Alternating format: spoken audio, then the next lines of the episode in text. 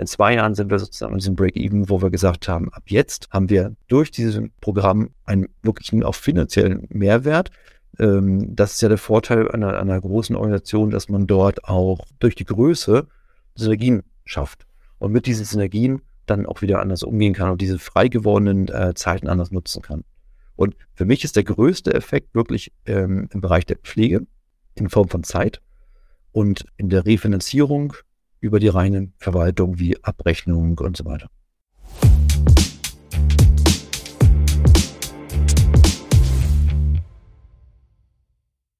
Herzlich willkommen bei Pflege Digital, dem Digital-Podcast für die Pflegebranche. Heute zu Gast der Geschäftsführer von Pasodi, also den Paritätischen Sozialdiensten aus Stuttgart, Frank Ulrich. Ja, hallo Herr Ulrich. Hallo und vielen Dank für die Einladung. Sehr gern. Ja, Herr Ulrich, könnten Sie vielleicht in drei, vier Sätzen einmal etwas zu sich selbst sagen? Also Sie sind ja studierter äh, Gerontologe, wenn ich das äh, richtig in Erinnerung richtig. habe. Ähm, wie war so Ihre Laufbahn, äh, bevor Sie zu Pasodi gekommen sind? Dann fange ich ganz, ganz vorne an. Äh, durch den Zivildienst zufällig in die Altenpflege gekommen.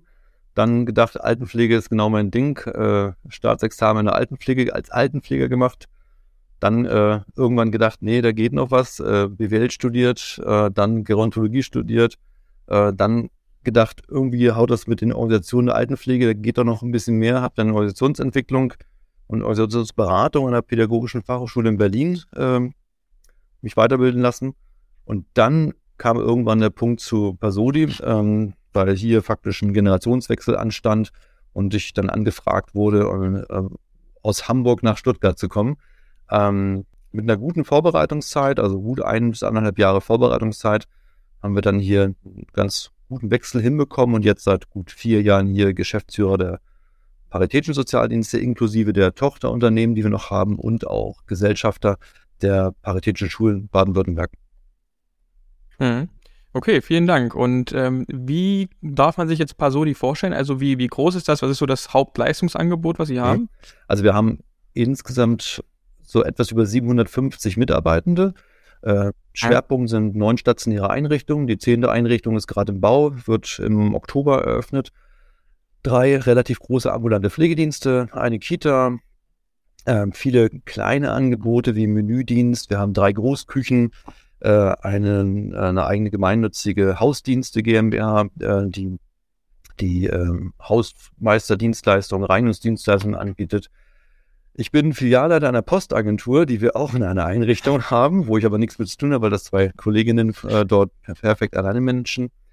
Wir haben ein Schwimmbad, eine Physiotherapie, wir haben viele kleine Sachen, die so, ähm, ja, wie ich es nenne mal, so wie so ein kleiner Bauchladen. Aber der Schwerpunkt ist einfach Altenhilfe und dort stationär ambulant betreutes Wohnen, Tagespflege. Also das ganze Potpourri sozusagen. Das ist so unser Schwerpunkt. Mhm. Im Vorgespräch ähm, kam ja auch heraus, dass Sie gerade jetzt im stationären Bereich ähm, ein größeres Digitalisierungsprojekt gerade frisch hinter sich gebracht haben. Genau. Also gut, am Ende sagen Sie, Sie haben einen Prozess. Das heißt, äh, an das eine Projekt, was jetzt abgeschlossen wurde, schließen sich ja noch einige Sachen Richtig. an. Aber ähm, können Sie dazu ein bisschen was erzählen? Ja. Äh, das ist hauptsächlich, wenn man so will, die ja, ich meine, Digitalisierung der Pflege. Wir wissen alle, dass man Pflege selber ja nicht weg digitalisieren kann. Aber äh, ja. es beginnt halt mit dem, mit der Software für die Pflegedokumentation, die wir schon erfolgreich im ambulanten Dienst eingesetzt haben. Äh, ich glaube, man kann den Namen auch nennen. Das ist Vivendi Connex.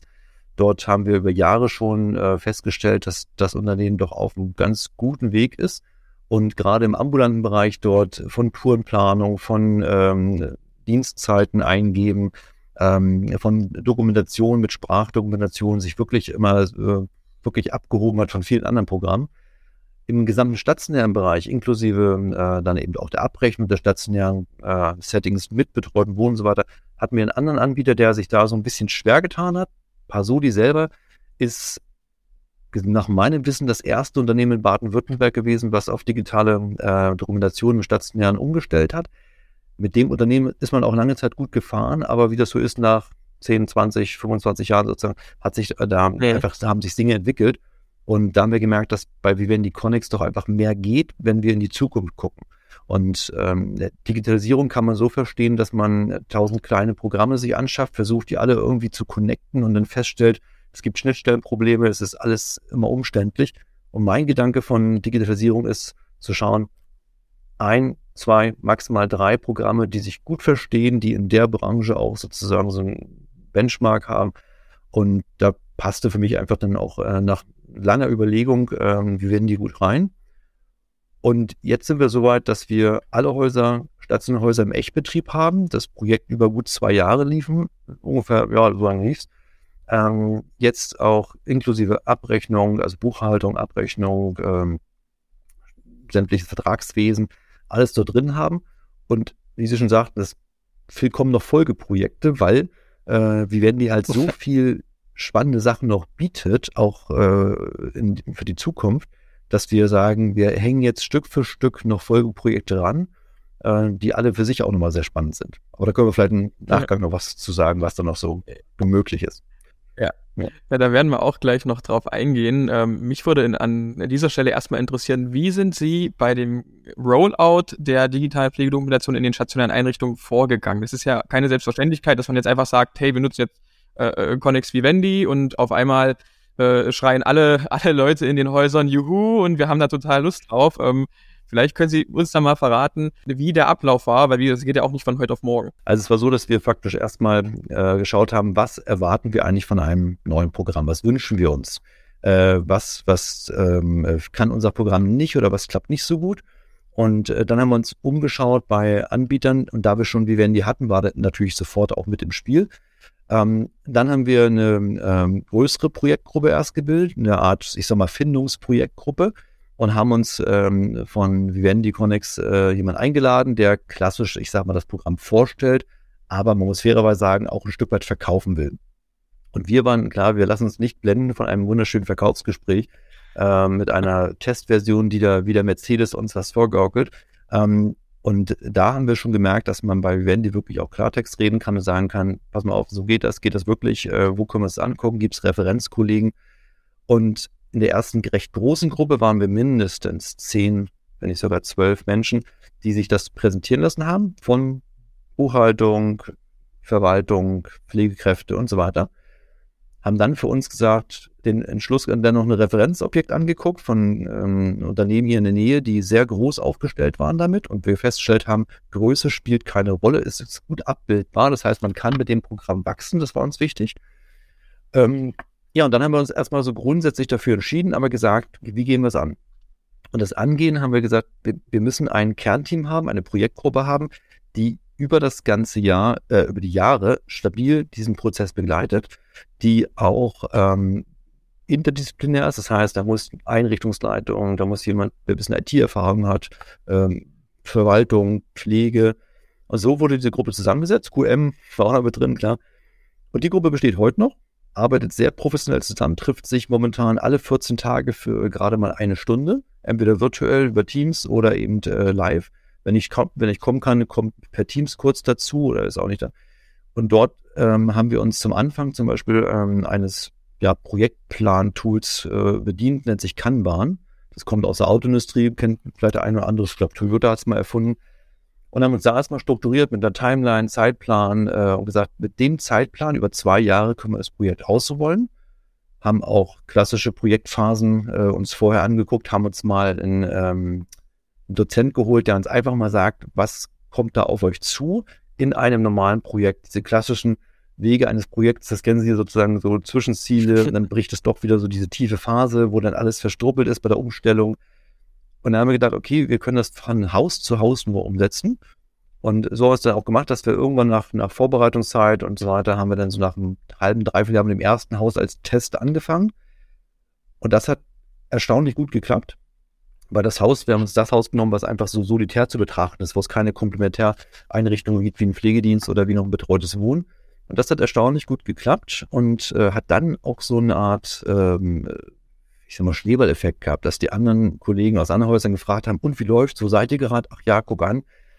Ich glaube, die größte Herausforderung war für unsere Buchhaltung, weil die Buchhaltung ist halt eine Buchhaltung und die hat halt plötzlich ein Haus mit dem System, ein Haus mit dem System. Und man muss fairerweise sagen, dass wir unsere Buchhaltung ganz schön gequält haben, weil die mussten natürlich zwei Jahre parallel überdenken und ob das Debitornummern waren, die plötzlich überschrieben wurden und so weiter. Also da gab es die, tollsten Dinge, die auch manchmal zu Frustration geführt haben, aber nie dazu, dass jemand das Programm in Frage gestellt hat, sondern man hat mir gedacht, wann sind wir denn endlich durch, damit wir endlich in dem neuen, guten Programm arbeiten können. Das war sehr, sehr positiv, fand ich. Und ähm, was auch sehr schön wäre, wir haben faktisch mit dem neuen Programm die Begehrlichkeit bei den anderen Häusern auf das neue Programm geweckt. Und ähm, zum Ausrollen gehört auch dazu, dass wir dann sozusagen so äh, Unterstützerteams gebildet haben. Das heißt, beim zweiten, dritten Haus kamen dann Unterstützerteams aus dem ersten Haus und sagen, bei der Datenübertragung, Sie müssen, wer in der Pflege ist, kennt das, da gibt es die Pflegeplanung, die Stammdaten, das kann man, einiges kann man ähm, ähm, kopieren, Stammdaten, ne? aber eine Maßnahmenplanung können Sie nicht so wirklich Copy-Paste machen, weil das System anders ist. Und da muss einfach jemand da sein, der den Bewohner kennt und einer, der nebenbei vielleicht hilft beim Rein, äh, Eintragen der ganzen Daten ins neue Programm. Und das hat echt gut geholfen und das war auch unheimlich viel Energie freigesetzt, weil die Kollegen sich, wir haben meistens immer in der Nähe irgendwo ein Hotel gebucht mit, mit einem ähm, Seminarraum, checkt, ob das WLAN stabil ist, weil wir Internet brauchen und haben dann dort äh, mit äh, 10, 15 ähm, Laptops äh, saßen die Kollegen ganz intensiv äh, dran und haben praktisch sich äh, zu zweit immer in Tandems dort äh, getroffen. Ich bin meistens dann zur Begrüßung morgens gekommen oder zum Mittagessen oder abends zum Abendessen, äh, um einfach das, es war einfach ein nettes Miteinander. Und es hat echt Spaß gemacht, wie man dann, wie man so gesehen hat, wie die Menschen oder wie die Kollegen auch da wirklich äh, Spaß dran hatten und sich freuten, dann in Echtbetrieb zu gehen. Und das war also äh, anstrengend und ich muss auch sagen, Hut ab vor der Projektgruppe, weil die wirklich sehr, sehr viel Zeit, wir haben ja alle, wir haben ja niemanden freistellen können dafür sozusagen. Jeder macht das irgendwie nebenbei als Einrichtungsleiter, ähm, als Bereichsleiter, als Controller, als ähm, jedem Bereich, QM genau. Und äh, das war schon äh, oder ist eine tolle Leistung und es ist mittlerweile in so ein Regelprojekt übergegangen. Und deswegen bin ich auch total zuversichtlich, dass wir alles, was noch kommt, auch managen können.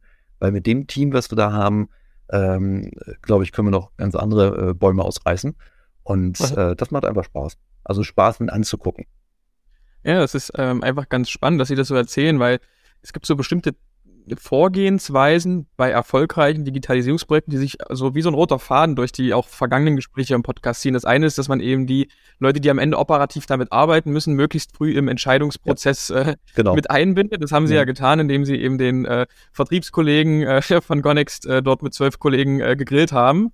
Und ähm, zum anderen, dass sie dann eben wirklich auch interne Unterstützerteams, was Sie gerade gesagt haben, ja. ähm, also wie interne Champions gebildet haben, die dann den, den, den Häusern dabei helfen, diese Themen einzuführen. Was kommt denn jetzt danach? Also ähm, das Thema ist ja jetzt mehr oder weniger äh, abgeschlossen. Ähm, Sie haben gesagt, Connect Vivendi bietet noch ganz viele andere tolle Möglichkeiten und im Jahr 2023 soll es ja auch nicht langweilig werden an der Front. Ähm, also was, was geht noch? Also vielleicht zum Thema danach und so dieses äh, auch das ich würde nur ein Thema Nachhaltigkeit Nachhaltigkeit nicht in Form von ja. jetzt Ökologie sondern wie können wir auch zukünftig unseren Mitarbeitern einen Support bieten ich muss sagen. Connex bietet einen super Support aber ich möchte auch nicht dass jeder Mitarbeiter da anruft und und äh, äh, Fragen stellt weil vieles können wir intern lösen wir haben intern zum Beispiel auch eine, eine eigene E-Mail-Adresse die heißt vivendi.pasoli.de kann sich jeder Mitarbeiter aus dem System dran wenden ähm, und Fragen stellen. Dann gibt es einmal im Monat ein, nicht Podcast, aber eine äh, Videosprechstunde, nennen wir es mal so. Die ist einfach, unser Vivendi-Administrator sitzt dort an Teams, die, die Link kennt jeder. Und ich habe eine Frage, ich glaube, das macht es sogar 14-tägig, ähm, und äh, kann mich einklinken über Teams und sage, ah ja, heute ist ja wieder Sprechstunde, äh, was sind, ich habe gerade diesen das Problem, wie löse ich das? Das heißt, das Unternehmen hat ein, über das Projektteam auch einen Support um eben Probleme zu lösen. Und wir haben die Übersicht, dass wir in jedem Haus die Probleme richtig ausrollen, dass sie im allen Haus, im Haus gleich laufen. Das finde ich auch sehr wichtig, dass nicht jedes Haus sich seinen eigenen Weg sucht, sondern dass man den gleichen Weg sucht. Ja, was kommt danach? Danach kommt, ich sag mal, äh, von, ich sag mal, Telematik über, über ähm, viele Verknüpfungen, die wir werden jetzt. Aber ein ganz wichtiger Punkt, und das nennt sich abgekürzt bei Vivendi CRM, ähm, dass wir faktisch über Vivendi äh, in Zukunft auch ähm, diese Workflows auslösen wollen. Also ich nenne mal ein Beispiel. Äh, Bewohner kommt ins Krankenhaus. Der mitarbeitende äh, Pflegekraft auf dem Wohnbereich trägt das ein. Das ist ja schon mal schön, dann weiß man, der ist im Krankenhaus, aber es löst ja was aus. Es löst aus für die Abrechnung zum Beispiel, wenn er länger als vier Tage weg ist, äh, einen Erstattungsanspruch, der eine Rechnung äh, verarbeitet werden muss. Also muss der Workflow nicht lauten, ich schreibe eine E-Mail an die Abrechnung, hallo Frau Müller ist weg, sondern es muss über das CRM bei dem Mitarbeiter, der das Haus abrechnet, aufploppen. ähm, Achtung, Frau Müller ist im Krankenhaus, äh, bitte eine Abrechnung, äh, Statusübernahme, was auch immer, und dann eben äh, abrechnen. Das nächste ist vielleicht die Küche, die wissen muss, dass es kein, äh, kein Essen liefern muss für den Bewohner oder dass der Bewohner weniger da sind.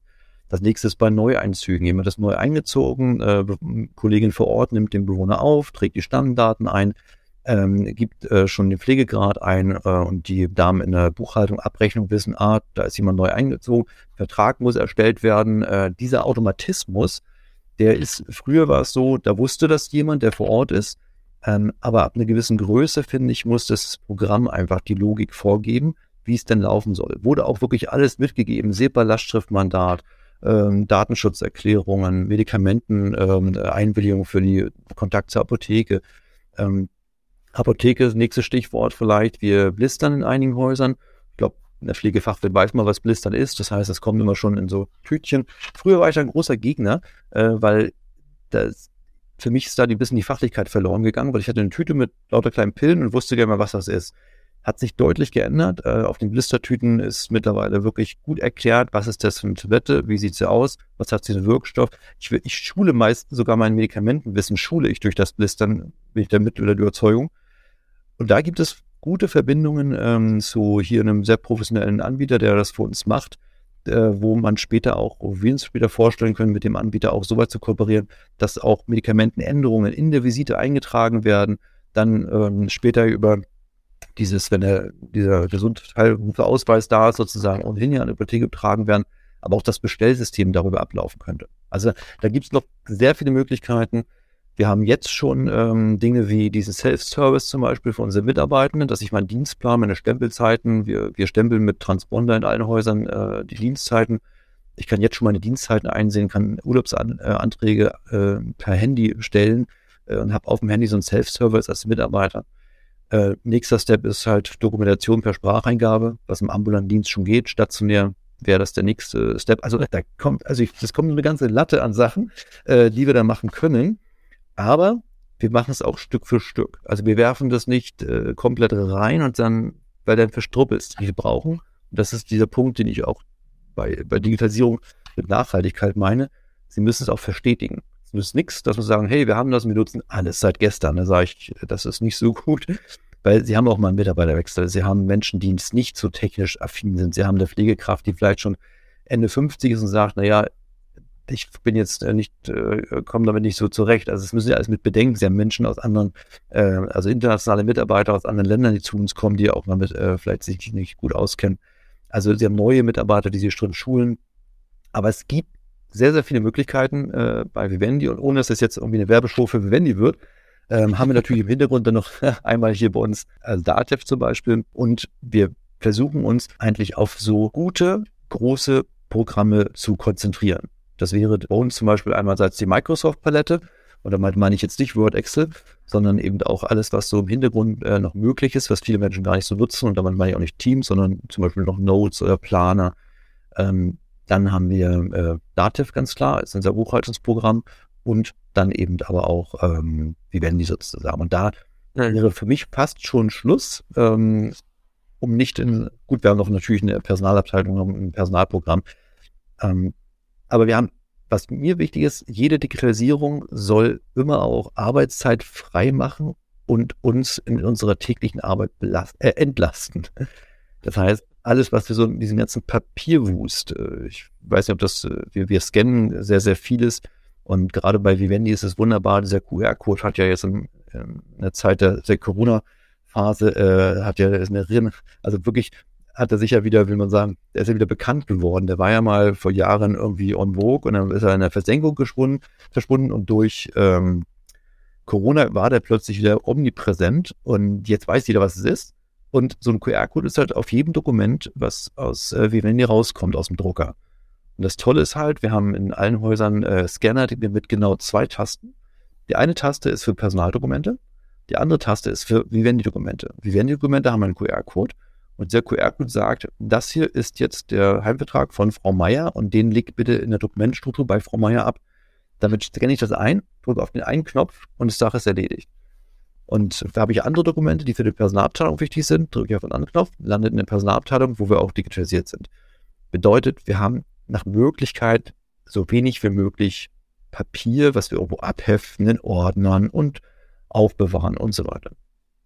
Und wo ich auch die nächste Entwicklung oder die Richtung der Digitalisierung sehe, ist nicht, dass das alles auf einem irgendeinen großen Server im Keller läuft und wenn der eines Tages mal äh, abbrennt oder man äh, gehackt wird, dann ist alles weg, sondern wir denken eher auch so Cloud-basiert. Das heißt also, wir werden die, ist da auch auf dem Weg, äh, irgendwann sozusagen ihre Daten in der Cloud zu haben.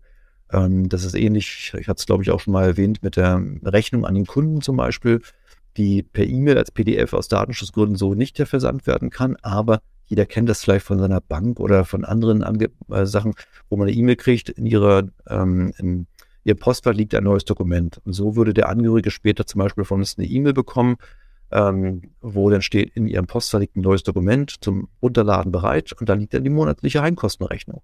Und wir alle wissen, Post wird auch immer teurer. Äh, wenn Sie sich so grob vorstellen, nur allein stationär sind es bei uns ungefähr 500 Rechnungen ambulant kommen nochmal ungefähr 800 dazu. Also es, sind, es ist ein Haufen Porto, was man auch wegdigitalisieren kann.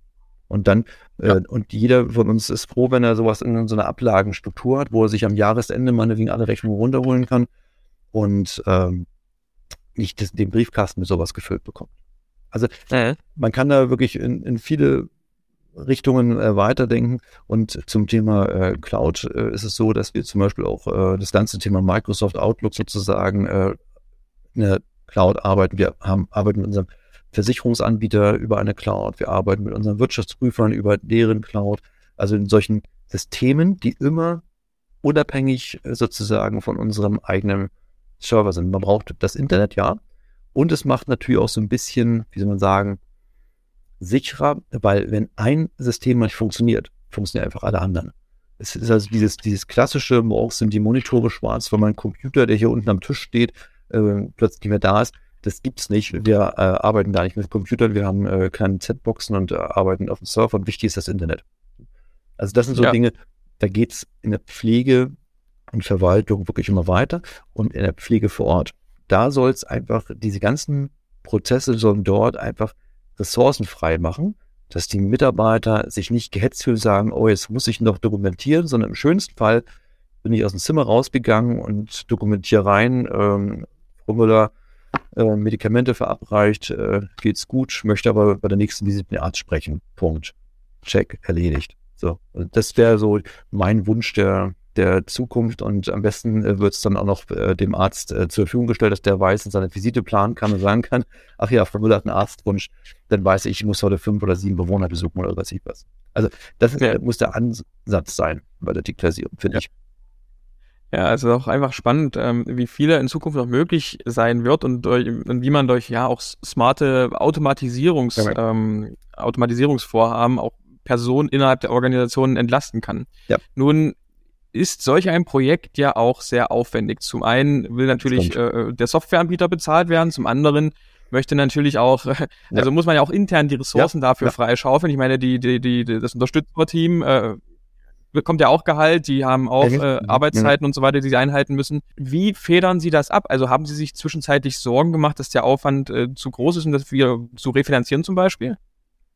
Also zu Anfang ja. Und ich habe auch erst praktisch das Go gegeben, als ich für mich so einen Fahrplan hatte, der natürlich äh, über mehrere Jahre sich streckt. Es ist so, man kann es ja einfach mal sagen, so roundabout kostet uns das Programm jetzt in der Einführung ungefähr 150.000 Euro das ist ein Haufen Geld und das, wir sind gemeinnützig, das heißt zeitnahe Mittelverwendung. Wir sind jetzt auch nicht, auch wenn das oft mal gedacht wird, sind nicht eine Branche, wo wir die riesen Gewinne einfahren. Das machen vielleicht irgendwelche großen Ketten über ihre Gebäude, aber ansonsten müssen wir schon wirklich auch den, den Euro auch immer mal wirklich nochmal umdrehen. Und da sind 150.000 Euro echt ein, ein Haufen Geld. Da, wo ich auch bei der Unterschrift unter diesen ganzen Verträgen gedacht habe, okay, nochmal dreimal gerechnet. Aber letztendlich ist meine Rechnung folgendermaßen gewesen. Ähm, in der Pflege möchte ich, dass die Mitarbeitenden einfach ein Stück weit eine Entlastung haben und mehr Zeit für den Bewohner haben, der Beruf attraktiver ist, innovativer ist. Das ist schön, aber bringt für mich erstmal für diese 150.000 Euro kein Geld. Ähm, kann es auch gar nicht bringen sozusagen. Aber da ist der größte Nutzen. Wie kann also faktisch der Nutzen in Geld umgerechnet werden? Und da ist es so, wir sind insgesamt, haben insgesamt neun Häuser. Und da wir über letzten ja, wir haben 30-jähriges Jubiläum dieses Jahr, in den letzten 30 Jahren immer auch gewachsen sind, haben sich halt auch in allen Häusern so Strukturen weiterentwickelt. Und die Struktur hieß immer, hast du ein Haus, brauchst du jemanden, der da die Verwaltung macht. Hast du zwei Häuser, brauchst du zwei Leute. Hast du drei Häuser, na gut, das kann man auch vielleicht zusammenführen. Aber Fazit ist, es haben sich so kleine Verwaltungsstrukturen vor Ort aufgebaut, die grundsätzlich nicht, nicht schlecht waren, aber die auch damals notwendig waren, weil halt zur Abrechnung, zur Vertragserstellung musste jemand vor Ort sein. Ähm, vor wenigen Jahren hatten wir schon mal eine Kollegin, die sagte, meine Güte, ich würde lieber hier in der Hauptverwaltung, äh, weil die Fahrerei, und da dachten wir, nee, man muss doch eigentlich vor Ort sein, um Fragen zu beantworten, haben festgestellt, da reicht auch das Telefon. Ähm, dann kam auch noch Corona, wo wir festgestellt haben, äh, es geht rein Verwaltungsprozesse, brauchen keine, keinen Menschen, der physisch vor einem steht.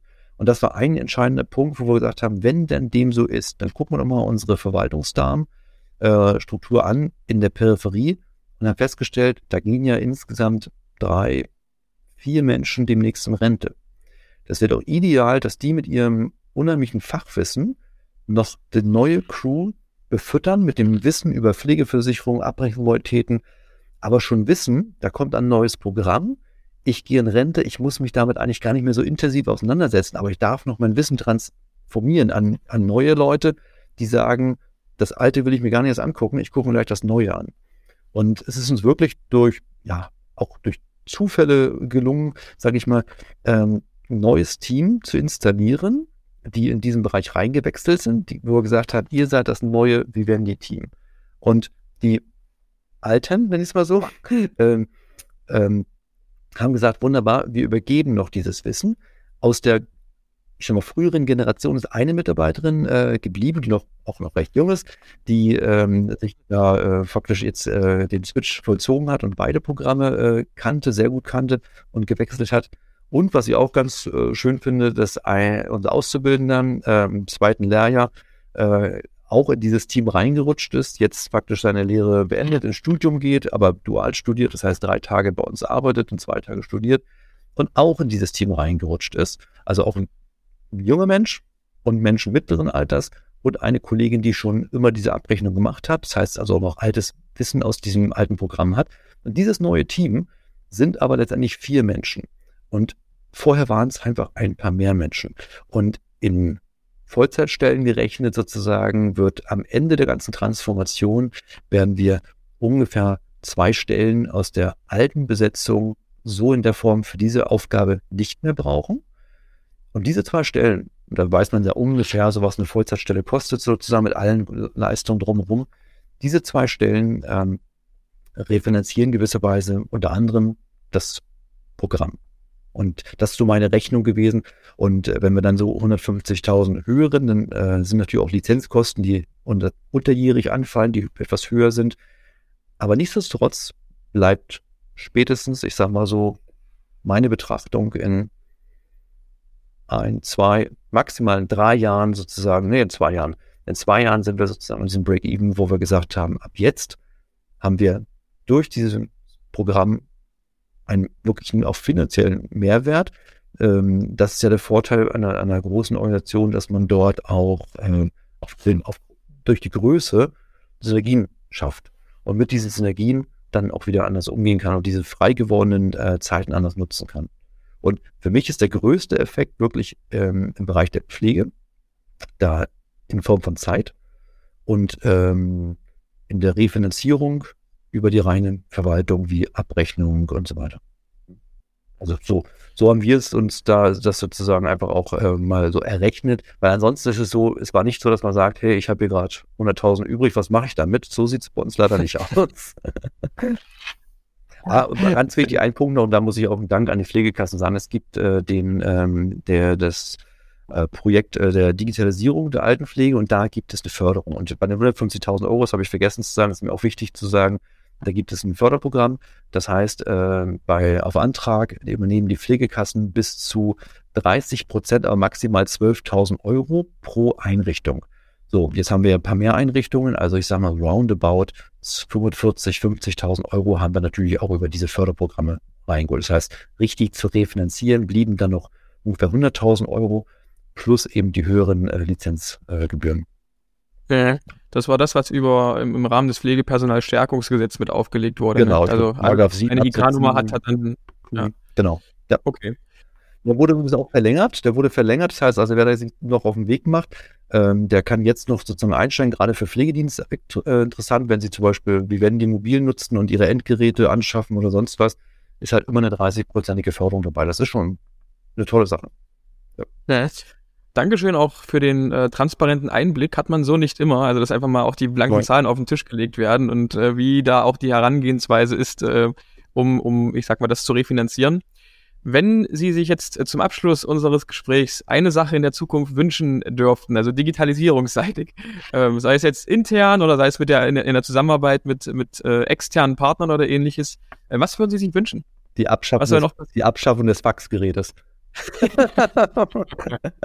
ich sehe keinen Sinn im Faxgerät. Also ich, ich muss ja. sagen, also ich kann Ihnen nicht sagen, wann ich das letzte Mal ein Fax verschickt habe. Ich weiß es ganz ehrlich nicht mehr. Äh, es muss vier, fünf Jahre her sein, wenn überhaupt, wenn noch länger. Das Faxgerät hat für, ich glaube, Kassen noch die Berechtigung mit der Begründung Datenschutz, äh, wo ich sage, ja, aber da gibt es Möglichkeiten. Ansonsten hat für mich, also wenn ich mir das wünschen dürfte, wäre es das Faxgerät. Ein zweiter Wunsch wäre, dass äh, Digitalisierung, dass es die Einrichtungen, dass die Einrichtungen dort mehr auch noch in der Form einer Unterstützung bekommen würden und nicht jeder sich sein eigenes Süppchen braten muss und kleine Unternehmen gar nicht in der Lage sind, sozusagen manchmal solche Dinge zu stemmen. Und dann wünsche ich mir eben, dass Digitalisierung, also dass es auch in, in ja, öffentlicher Verwaltung, bei den Krankenkassen, dass es da mehr ankommt und so wichtig ich den Datenschutz finde, und wir sind ja auch sehr, sehr feinfühlig, ist er manchmal aber auch ein Hemmschuh, weil er zu extrem ausgelegt wird. Also wir überprüfen wirklich jedes Unternehmen, mit dem wir arbeiten, wenn die äh, Daten von uns verarbeiten, haben die irgendwie einen Server, der im Ausland sitzt. Äh, das ist dann gefährlich, weil wenn in den USA haben also da, da, da dieser Datenschutz, wenn man ihn sehr genau nimmt, ähm, das sollte man natürlich, aber er ist manchmal auch ein kleiner Hemmschuh, wo ich mir wünschte, dass es zumindest praktikable Angebote dann gibt. Und nicht nur über der erhobenen Zeigefinger, sondern der erhobene Zeigefinger mit einer Lösung.